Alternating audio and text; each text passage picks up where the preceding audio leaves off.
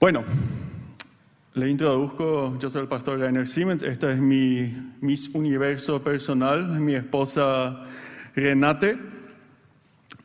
Y estamos muy felices de poder compartir esta noche con todos ustedes un tema de trascendencia muy importante para todos nosotros, especialmente los que estamos casados.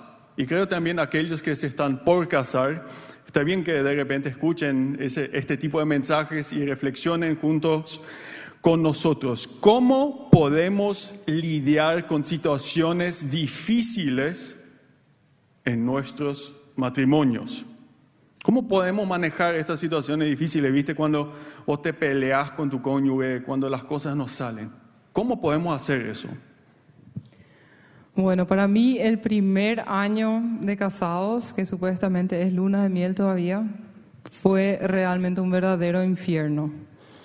En estos días justamente mm, una amiga mía me hizo acordar que yo en ese año, en 2011, hace 10 años, le había mandado un mensaje eh, por celular y en este mensaje yo le había escrito que ya no le aguantaba más a el querido esposo acá. Este sujeto. A este sujeto.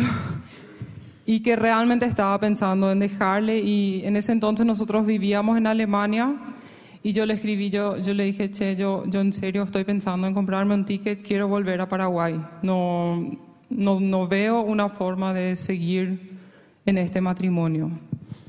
Y fíjense, esto fue en el 2011, es decir, hace 10 años, y nuestro matrimonio se estaba por quebrar. Y ahora ya estamos por llegar a los 11 años de casados y esta no fue la única situación difícil que nosotros tuvimos que pasar. Surgieron otros problemas, situaciones muy complicadas que nos tocaron vivir juntos. Y en esta noche queremos hablarles de estas situaciones.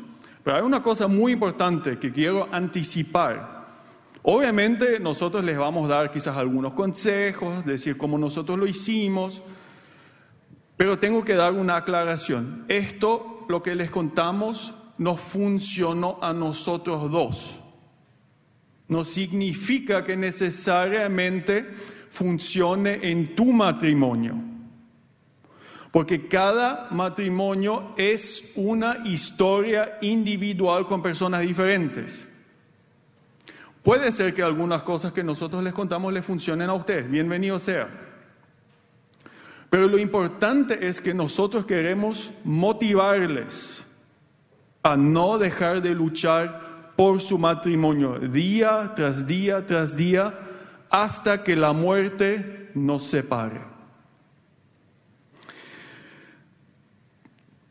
Para comenzar, tampoco, un aviso más, digamos, tampoco queremos simplemente contar historias lindas que, que pasamos, digamos, de repente son cosas un poco más chistosas, otras veces es para medio llorar lo que, lo que nos pasó, como solucionamos de una manera quizás equivocada las, eh, las distancias que experimentamos. Queremos hablar por qué y para qué fin Dios creó, instituyó el matrimonio. Porque si tenemos la meta, si tenemos en mente el objetivo del matrimonio, entonces eso sí nos va a motivar para que luchemos, para que nuestros matrimonios se salven y queden fortalecidos.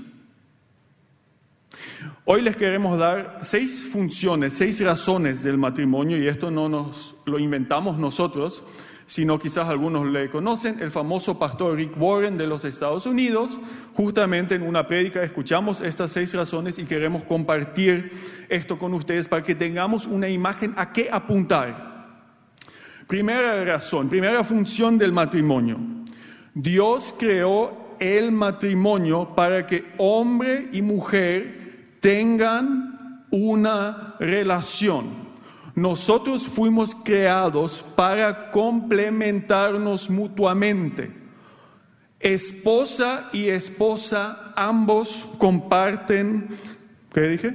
Esposa y esposa. Esposo y esposa. Me, confundí. fuimos creados, fuimos creados para compartir la imagen de Dios. Primera Corintios 11:11. 11. Sin embargo, en el Señor ni la mujer existe aparte del hombre. Y esto, la segunda parte es para mí como macho alfa, como yo siempre me veía en nuestra relación. Ni el hombre aparte de la mujer. Es decir, yo como hombre no, existe, no existo aparte de mi esposa. Esa ficha se me tuvo que, tuvo que caer varias veces hasta que comenzaba a entender eso. No digo que todavía llegué a eso. Bueno, segundo, Dios creó al matrimonio para la procreación humana. Cuando Dios creó al mundo, su primer mandamiento no fue no mientan o no roben, sino que su primer mandamiento fue cásense y tengan hijos. En Génesis 1, 27 al 28 dice, y Dios creó al ser humano a su imagen. Lo creó a imagen de Dios. Hombre y mujer los creó. Y los bendijo con estas palabras. Sean fructíferos y multiplíquense y llenen la tierra. Este versículo obviamente no, no se aplica a las parejas que no pueden tener hijos, sino que se aplica a las parejas que por motivos egoístas deciden no tener hijos porque capaz prefieren gastar su plata en viajes o en otros lujos. Este versículo, em, la decisión de tener hijos es realmente un mandamiento de Dios y no es un, un deseo nomás o lo que sea. Es algo que nos quiere enseñar a tomar responsabilidad y amar de una forma incondicional. Y esto me lleva al, tercer principio, que Dios creó al matrimonio para proteger a los niños y para proveer para ellos. Los niños se desarrollan de mejor manera en un ámbito seguro, en un ámbito estable, de un matrimonio saludable. El teólogo Schirmacher dice, todos los estudios indican que el desarrollo de un niño emocionalmente equilibrado y con personalidad independiente depende de un estrecho vínculo a dos personas de diferentes sexos. Recién en el entorno de un matrimonio y de una familia, los niños realmente pueden aprender los principios, los valores que después a ellos le van a servir para sobrevivir en, en este mundo. Nosotros, por ejemplo, nos complementamos en la educación de nuestros chicos. Tenemos dos hijos, Tiago y Tania, seis y cuatro años. Mi esposo, por ejemplo, les tira, les toma, les, tira al aire y escándalo hacen, ¿verdad? Yo me escondo nomás ahí en ese momento. Él les lee historias a la noche porque yo realmente a esa hora ya no tengo más paciencia para leerles nada. Me encierro en la, en la ducha y le dejo a él que haga ahí las cosas.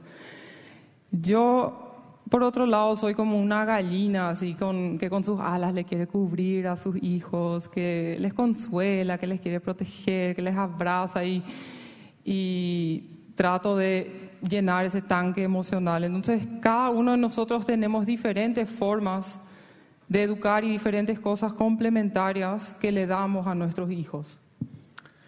Cuarta función del matrimonio. El matrimonio está para formar nuestro carácter. Nadie de nosotros se transforma simplemente estando tirado en el sofá sol, de manera solitaria en su living. Nadie se transforma así. Recién cuando nosotros estamos en comunidad con otras personas, que ahí nos formamos, porque notamos nuestras debilidades cuando estamos tratando con otras personas. Y en el matrimonio, eso pasa día tras día tras día, que nosotros estamos o somos exhortados a simplemente matar nuestro egoísmo y buscar el bienestar de nuestro cónyuge. Eso es el matrimonio día tras día tras día hasta que la muerte nos separe. No existe jubilación en esto con 60 o 65 años, hasta que la muerte nos separe. Yo tuve que aprender esto a la dura.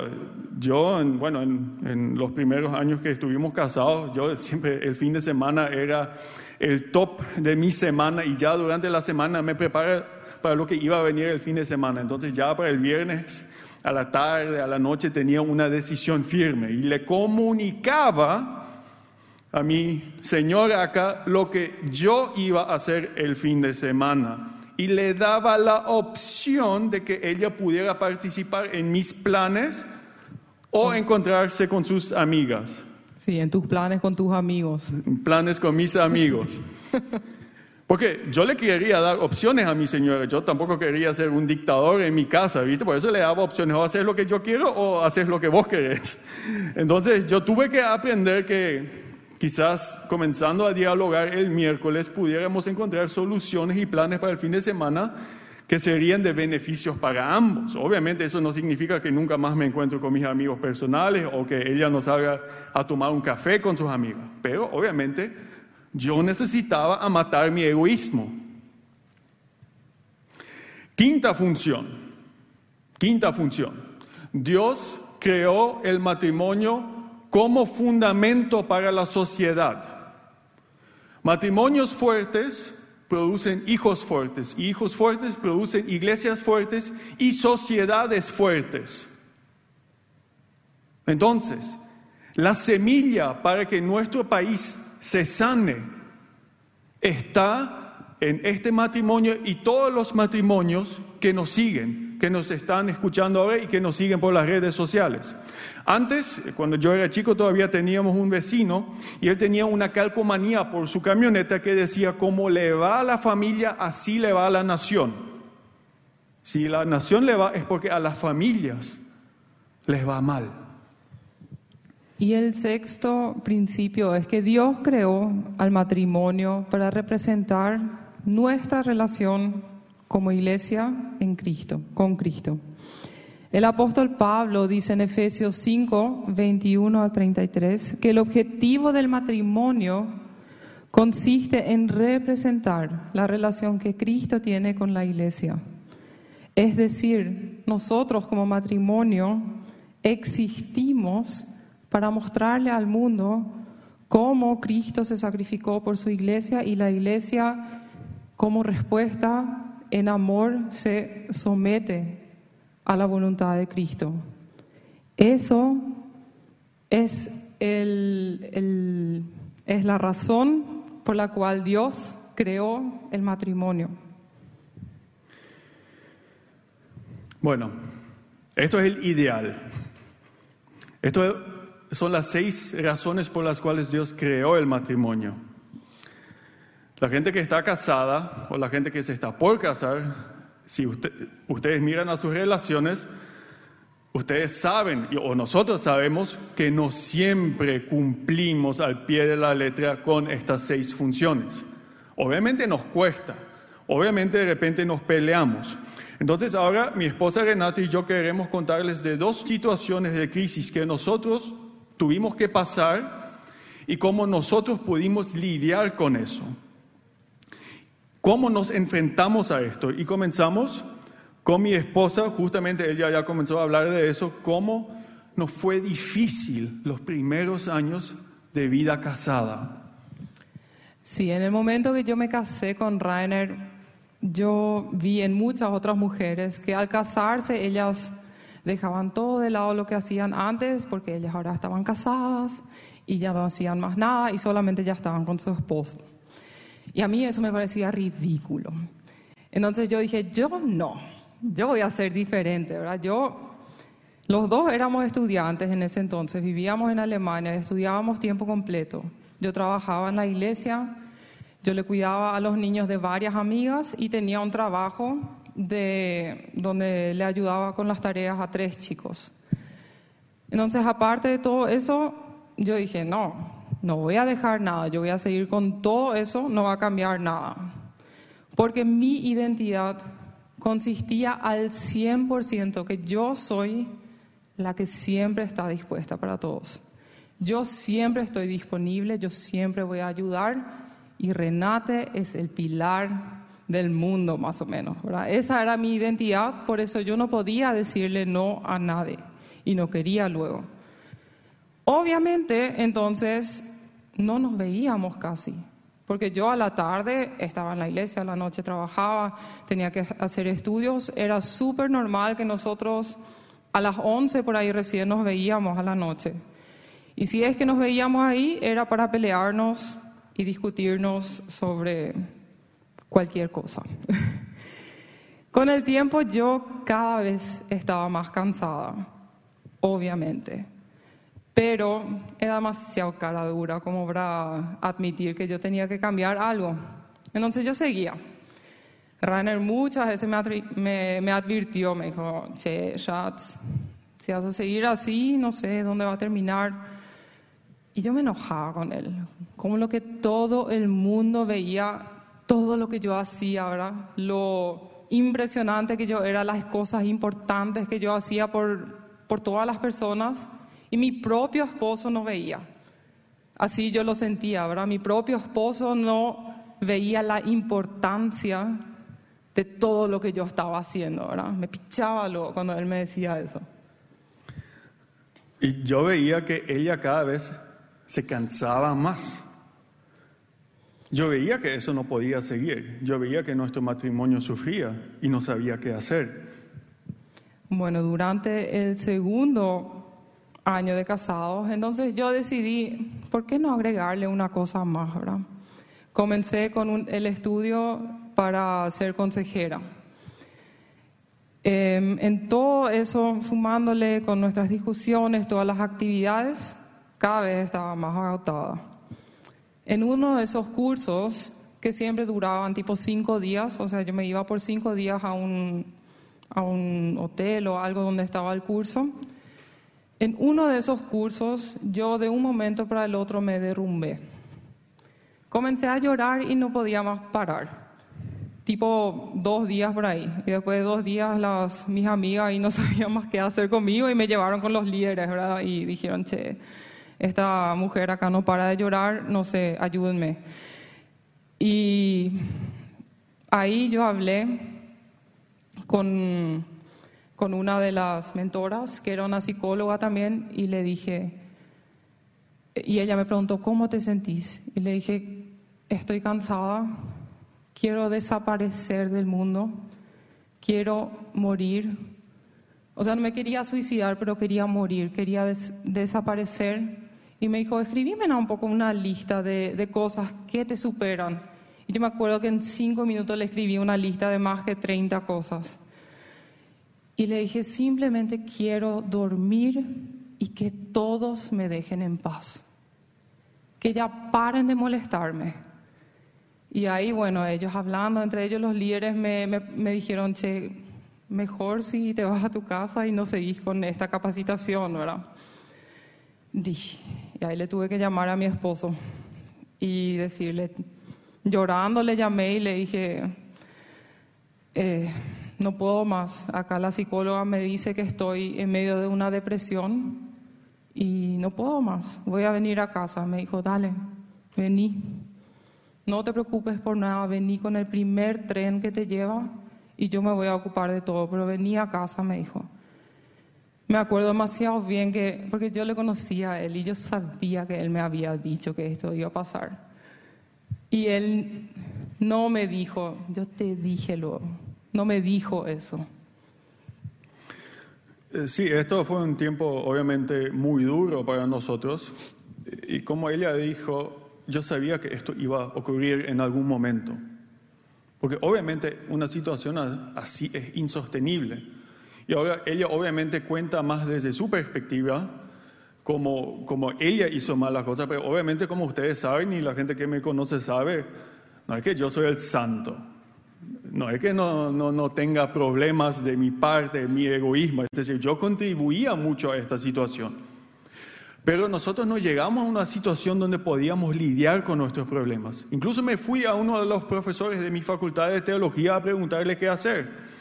Él me miró y me dijo, ¿sabes qué? Nada no puedes hacer. Vos tenés que permitir que tu esposa choque y se reviente, que caiga, que se haga pedazos. Y ahí ustedes van a poder solucionar sus problemas, quizás. Porque ahí recién existe una situación, muchas veces, recién cuando estamos en, el piso, estamos dispuestos a, la transformación porque nos duele demasiado. Y así fue en nuestro caso. Ella tuvo que chocar y yo también. Y recién ahí podíamos comenzar a trabajar con lo que aquejaba nuestro matrimonio.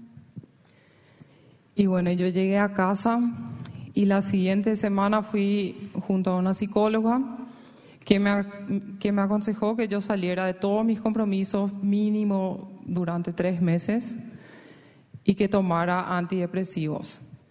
Y eso para mí, la que era el supuesto pilar de todas las personas, fue muy duro aceptar. Y fue muy duro, sí, aceptar esa realidad. Pero lo hice porque obviamente mi forma de solucionar los problemas no me estaba funcionando.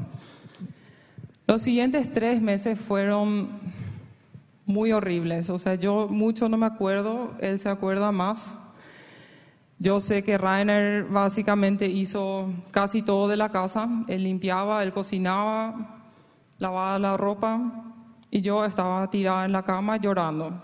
Llorando, estaba enojada, estaba frustrada. Em, yo estaba metida en millones de cosas como les había contado hace rato, entonces él tuvo que llamar a la iglesia y decirle, che, Renate, no vamos a tocar piano. Él tuvo que llamar a mi trabajo, che, Renate, no va, no va a trabajar. No sé si va a trabajar después de los tres meses. Y él venía y me preguntaba, che, Renate, ¿a quién más le tengo que llamar? Y ay, a esa señora también que le prometí. Bueno, él, le llama, ¿y cuál es su número? Ay, busca y ahora tenía que mandar, tenía que buscar en mis emails qué cosas más yo tenía que hacer y escribirle a las personas, mi esposa no va a hacer eso. Porque cuando solo ya el teléfono sonaba, yo comenzaba a temblar y tiraba. Estaba tan enojada con el mundo, con Dios, con Él, con mis padres, con mis amigos, con todos, con la iglesia. Y él simplemente me dejó, me dejó estar enojada, me dejó estar en frustración y después de esos tres meses comencé a buscar una mentora pastoral. Luego de una muy larga búsqueda, finalmente encontré una, una muy buena mentora. Y mientras tanto, él también comenzó a consultar con un consejero y también hicimos consejería juntos. No fue fácil, pero definitivamente fue crucial para que nosotros estemos parados hoy acá como matrimonio enfrente de ustedes. Sí, yo tuve que consultar con un psicólogo, era eh, psicólogo cristiano, y esto fue en el 2012. Una hora de consulta con este señor me salía en el 2012 80 euros. Si ustedes le sumen la inflación y todo esto, hoy el tipo me iba a cobrar 100 a 120 euros. Es decir, con el cambio de hoy en día, el euro está subiendo 700, 900 mil, dependiendo del precio, casi tocando el millón por hora. Y ahí me puse las pilas para cambiar mi carácter.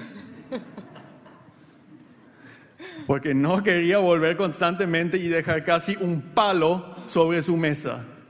Eso me motivó a, digamos... Éramos estudiantes. Éramos estudiantes, viste, abrís tu heladera, no hay casi nada.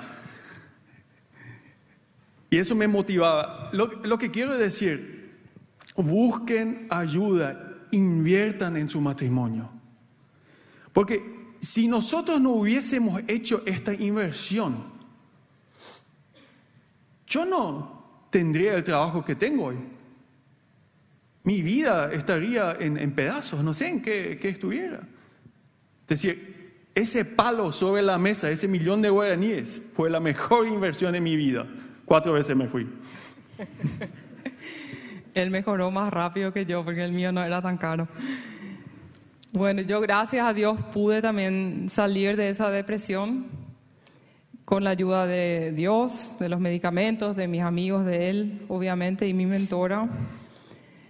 Y hoy, por ejemplo, si ustedes me preguntan, che, Renate, ¿puedes hacer eso? Siempre les voy a decir, te voy a avisar mañana, voy a hablar con mi esposo. Y no es porque sea codependiente, pero es porque yo hasta hoy en día no sé muy bien mis límites.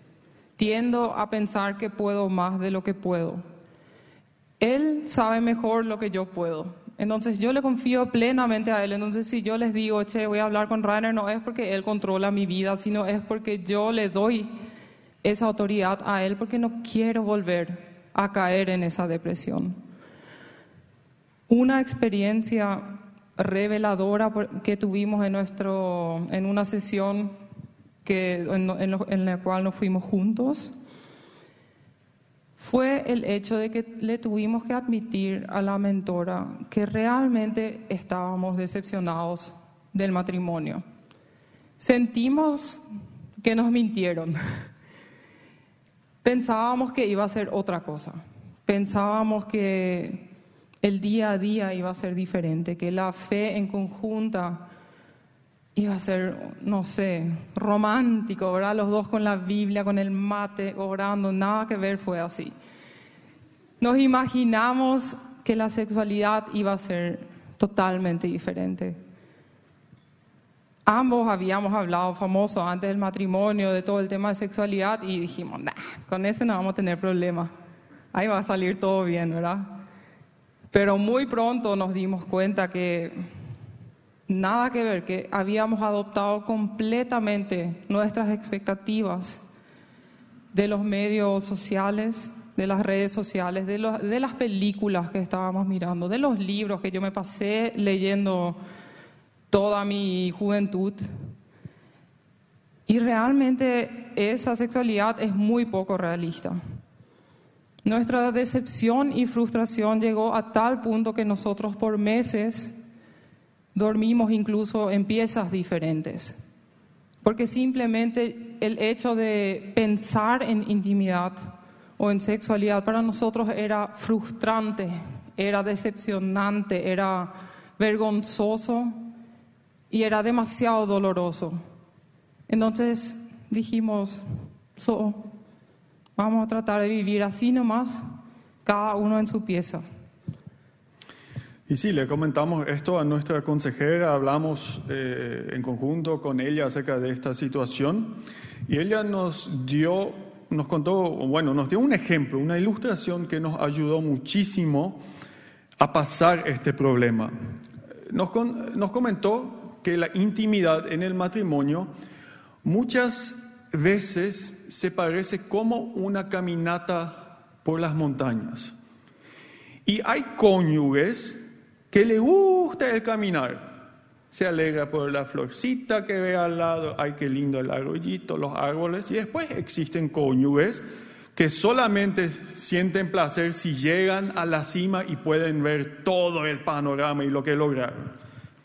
Entonces ella nos dijo, háblense, busquen el diálogo, lo que a ustedes les gusta, no lo que otros dicen, lo que los medios dicen, lo que las películas dicen, no Busquen lo que a ustedes les gusta, lo que les conviene.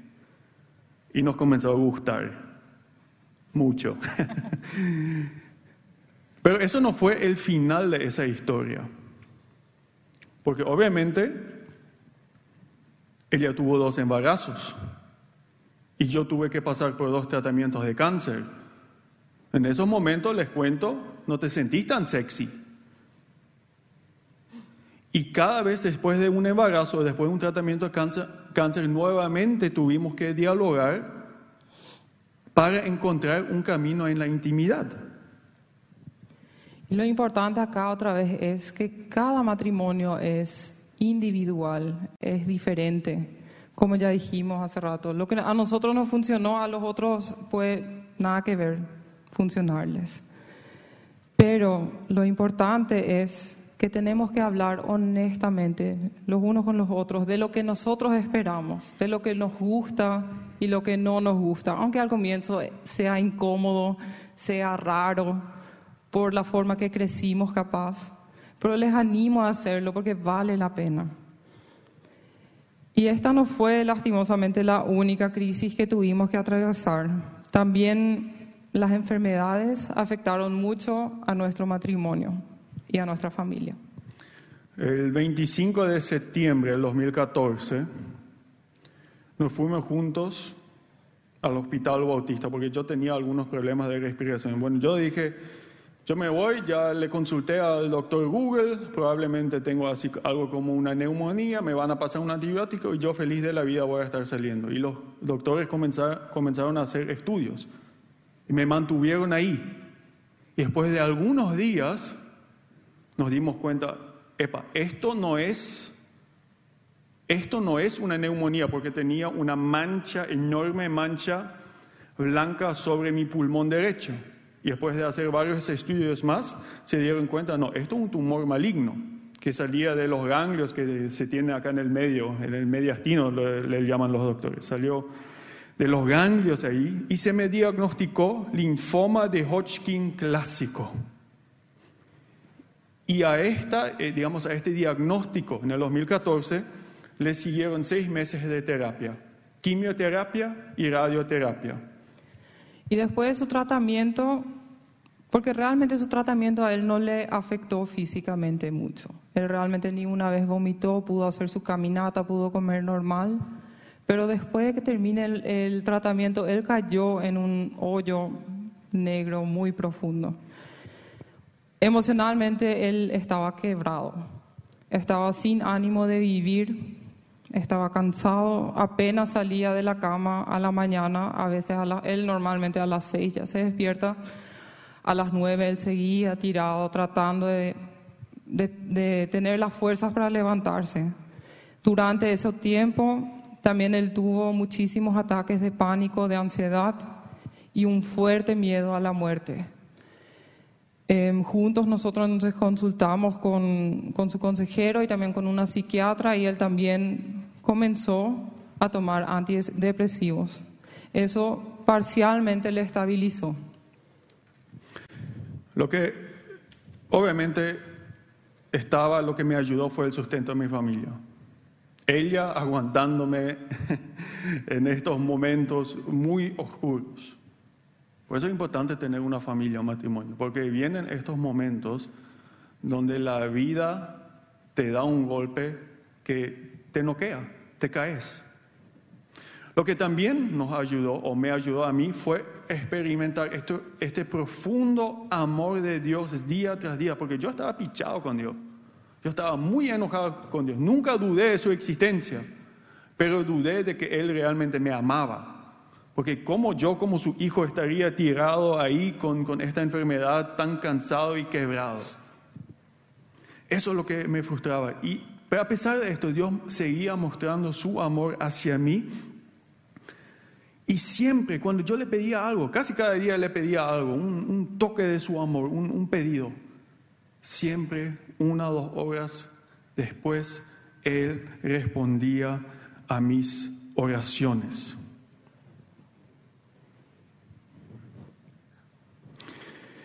Cuatro años más tarde, septiembre del 2018, me diagnosticaron nuevamente que el cáncer había vuelto. Mi primer diagnóstico fue en septiembre de 2014 y el segundo en septiembre de 2018. Siempre ya hago esos chistes poco negros que septiembre no es mi mes, no es el mes que me gusta en, en el calendario del año. Pero tuvimos que afrontar otro tratamiento de cáncer. Esta vez era un poco más peligroso porque nunca es bueno que el cáncer vuelva, nunca es bueno eso me metieron, los, los, doctores me metieron el veneno hasta que me salía por las orejas para matar a ese cáncer. Después me hicieron un, un, trasplante de médula, médula ósea.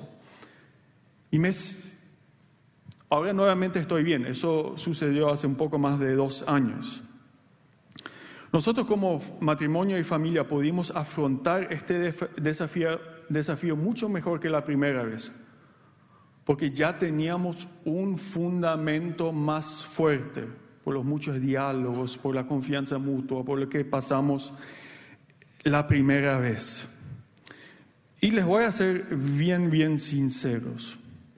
Yo lucho con esta enfermedad, porque cada día vivo con esa idea. No, no, no pasa un día que yo no piense en el cáncer en que pienso en la posi posibilidad de que el cáncer vuelva. Oja, ojalá que no, yo le oro a Dios que no, pero obviamente yo también tengo el deseo de ver que mis hijos crezcan, de verle a mis nietos. Obviamente quiero ver eso. Pero lucho, tengo, tengo esa lucha con Dios que le pido que eso no me vuelva a suceder. A pesar de esta lucha interna, yo creo que puedo hablar para los dos, esas dos enfermedades malignas fueron los peores y mejores tiempos en nuestro matrimonio. Es muy irónico, lo mejor y lo peor de repente están bastante juntitos por la manera en que esto nos formó. Por nada en la vida yo no quiero tener esa experiencia, solamente no quiero tenerla otra vez, ¿se entiende? Pero lo que pasó en el pasado, le agradezco a Dios y lucho con Él para que no vuelva a suceder. ¿Qué nos ayudó durante este tiempo? Primero, un cáncer o cualquier enfermedad muy argel, digamos, donde se habla, es cuestión de vida y muerte. Existen otras enfermedades, como bien sabemos, que son así. No es solamente el paciente que sufre, es todo el sistema, el matrimonio, la familia. Y muchas veces las personas alrededor del paciente sufren más que el paciente, porque se sienten impotentes ante el sufrimiento. Entonces es una, es una enfermedad de la familia. Y ustedes pueden estar seguros, seguros que mi esposa Renate, mi hijo Tiago y mi hija Tania sufrieron conmigo y me ayudaron a sobrepasar esto. Lo que a mí me ayudó mucho durante este tiempo fue una rutina clara, especialmente mis hijos, Tiago y Tania, me ayudaron con eso simplemente siendo niños, ¿verdad? Ellos literalmente fueron mi razón para despertarme a la mañana porque se despiertan a las seis y quieren comer, ¿verdad? Entonces yo tenía que despertarme, tenía que poner buena cara y eso me ayudó mucho. Fueron una de las grandes razones por las cuales nosotros pudimos tener una rutina y que yo podía seguir funcionando de alguna manera semi-normal. Además, era increíble la cantidad de personas que estuvieron orando por nosotros. Casi cada día me llegaba un mensaje, che, estamos orando como familia de Alemania, che, mi iglesia está orando por ustedes. Y yo me quedaba, porque yo honestamente en, en esos años mucho no podía orar, pero yo sentía que las otras personas oraban por mí y estaba con una paz que realmente solamente puede ser sobrenatural. Yo me acuerdo que la gente me miraba y, ¿cómo estás? Estoy bien. Y ellos, ellos lloraban y yo les consolaba así a ellos. Yo, no, tranquilo, vamos a estar bien. Y fue simplemente de Dios que Él me dio esa calma y esa serenidad en ese tiempo.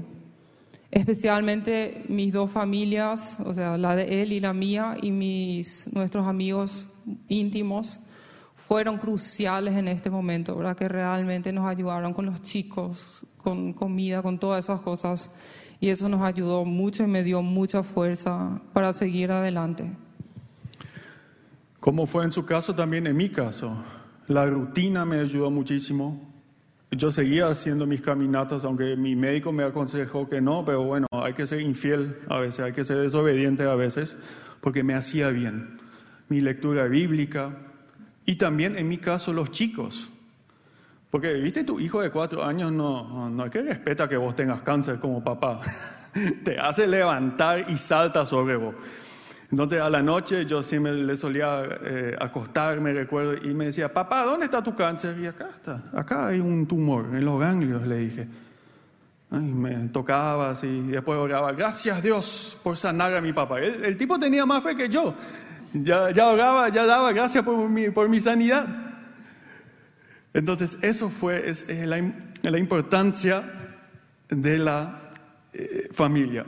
Y tercero, y ahora, bueno, nosotros dos desarrollamos un sentido de humor bastante negro.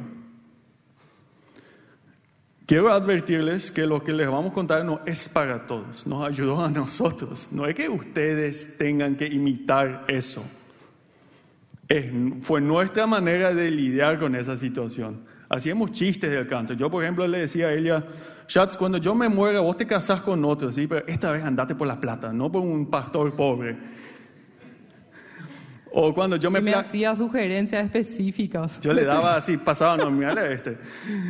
Entonces, te iba a salir bien este. Otra cosa que yo, ay, yo, yo me plagueaba así, ay, estoy tan nervioso por mi cáncer, porque tengo cáncer, así me hacía la víctima. Y ella decía, sí, pero yo te tengo a vos. Entonces, eso, ese fue el humor. No es, por eso digo, no es para todos. Eso fue nuestra manera de lidiar con eso. Hubo momentos de gran tristeza y donde llorábamos mucho también. Pero eso nos ayudó. Les contamos esto por, para la honestidad. Bueno, y, eh, cuarto, lo último que nos ayudó mucho es que nos dimos cuenta que realmente el fundamento esencial de, de nuestro matrimonio y de cualquier matrimonio es una profunda amistad. Un experto en matrimonios, John Gottman, dice que los matrimonios que se basan en una amistad sólida tienen las mejores posibilidades de supervivencia. Él hizo una encuesta y salió ahí que el factor decisivo para, los, para que los cónyuges, mujeres y hombres, estén satisfechos en el matrimonio en un 70% depende de la calidad de su amistad. Ustedes se acuerdan lo que yo dije al comienzo del primer año. O sea, yo realmente no le quería más a, a Rainer, es más, realmente le despreciaba y quería huir de él. Hoy en día les puedo decir honestamente, mirándole en los ojos, que él es mi mejor amigo. Que él vio mis lados más oscuros, que ustedes no se imaginan porque me ven acá como la sonriente Renate, pero hay lados muy oscuros de mí. Él vio todo eso y se quedó. Yo vi sus lados muy oscuros y yo me quedé. Esa certeza, esa confianza de saber, igual lo que yo voy a decir, igual lo que yo voy a hacer mañana, este tipo se va a quedar, no, no, no va a huir. Y yo no voy a huir tampoco. Esa certeza, esa amistad, esa confianza es el pilar hoy en día de nuestro matrimonio. Porque como ya se dan cuenta en nuestra prédica, también somos súper diferentes. Y no les voy a decir que no nos peleamos más nunca. No. Antes nos peleábamos 10 veces por día, hoy una vez nomás ya. A veces hay un día donde ni nos peleamos. Hoy, Y ya, y ya cantamos victoria. Hoy no nos peleamos y después te aseguro a las 10 de la noche salta una cosa así. Sí. Pero vamos mejorando, ¿verdad? O sea, no les digo que es así, wow, una victoria color de rosas. Claro que no. Pero yo sé, y él sabe, yo sé que él se va a quedar. Que pase lo que pase mañana, él va a estar ahí a la mañana, con una cara capaz que no me guste, pero va a estar. Y ella vio mis lados pesados, malos, negros, especialmente durante esos tiempos de tratamiento, ¿viste? El, tema si los médicos te llenan con todos esos químicos, te, te juega las emociones. Había momentos donde yo estaba súper triste, por un minuto más tarde, súper alegre, así cantando como si yo pudiera conquistar el mundo. Después, un minuto más tarde, nuevamente así, un ataque de rabia que vos no te podés imaginar. Una vez, estas veces, justamente hoy nos recordábamos como yo una vez, por enojo, estaba sentado en mi sofá en el living, tiré la guampa del mate hacia el otro, hacia el otro lado de la sala y viste que la hierba estaba saliendo y dejando manchas por toda la pared y mi esposa quedándose al lado, limpiando junto conmigo y yo, discúlpame, no, no me... Se resbaló de mi mano y eso, ¿viste? Ella es mi mejor amigo, ¿sabe qué? ¿Saben qué? Y esto es un chiste que más bien entendemos acá, eh, no tanto quizás la gente que nos sigue de California y otros países. A mí los muchachos ya me dicen Lorito Oga. Y saben que es cierto. A mí me gusta ser Lorito de mi esposa. ¿Qué te voy a decir? Porque yo vivo en una jaula de oro. A mí me gusta mi jaula porque ella es mi mejor amiga y es mi consejera. Yo no quiero salir de esta jaula. Yo no quiero tomar decisiones sin consultar su sabiduría, porque es en detrimento mío hacer eso. Nuestro matrimonio no es perfecto. Vamos a seguir luchando, vamos a estar ahí. Y ahora quiero hablarles a todos ustedes, los que están aquí y los que, y los que nos siguen por las redes sociales. Tomen una decisión de luchar para sus relaciones, para sus matrimonios, hasta que la muerte los separe, no el divorcio. O simplemente quizás se quedan juntos, pero tipo en una especie de guerra constante. No, amor, entrega, humildad, hasta que la muerte los separe. Esto es el desafío que les lanzo a todos ustedes y la gente que nos escucha, que quizás está pensando en casarse, para ustedes también, ahora ya, hasta que la muerte los separe. Quizás algunos de ustedes estén pensando, pero mi, mi matrimonio no, no funciona. ¿Qué puedo hacer? ¿Qué puedo hacer yo? Bueno, acá estamos como iglesia, con los brazos abiertos para recibirte. Tenés que venir nomás. Estamos acá entre los pastores, ahí está el pastor Miguel, estamos nosotros, están muchos pastores más. Tenemos grandes consejeros y consejeras en nuestra iglesia. Contactanos, lucha para tu matrimonio. No te des por vencido. Ah, debería también aparecer un número en la pantalla para que la gente que nos está siguiendo por las redes sociales, si no sabes de una persona de confianza, envíale un WhatsApp a ese número llamarle mañana en, día en, horario de oficina y te vamos a conseguir un consejero, una consejera. Pero no te des vencido. Seguiremos luchando. Padre Santo, te doy gracias en esta noche porque vos creaste el matrimonio con sus fines. Tú ves los muchos matrimonios quebrados los muchos matrimonios que están en lucha. Y nosotros también seguimos estando en la lucha. Padre, en primer lugar te pido para mi matrimonio, que tú cuides de mi matrimonio, que tú me des fuerza y nos des fuerza, a Renata, a mí que cuidemos y que luchemos para nuestro matrimonio. Y también para las personas que nos están siguiendo. Que estas personas que quizás estén luchando, que se atrevan a buscar ayuda, Padre, porque hay sanidad hay sanidad, hay ayuda, hay gozo en el matrimonio. Y tú quieres sanar los matrimonios y las familias de nuestra nación y de toda América Latina. Padre Santo, yo te pido que cada persona que ahora esté luchando con tomar una decisión, recomprometerse con su cónyuge, que lo haga, que busque ayuda, que se comprometa, que luche contra su egoísmo y que salga victorioso. Todo esto te encomiendo y te pido, te imploro, Padre. Amén y amén.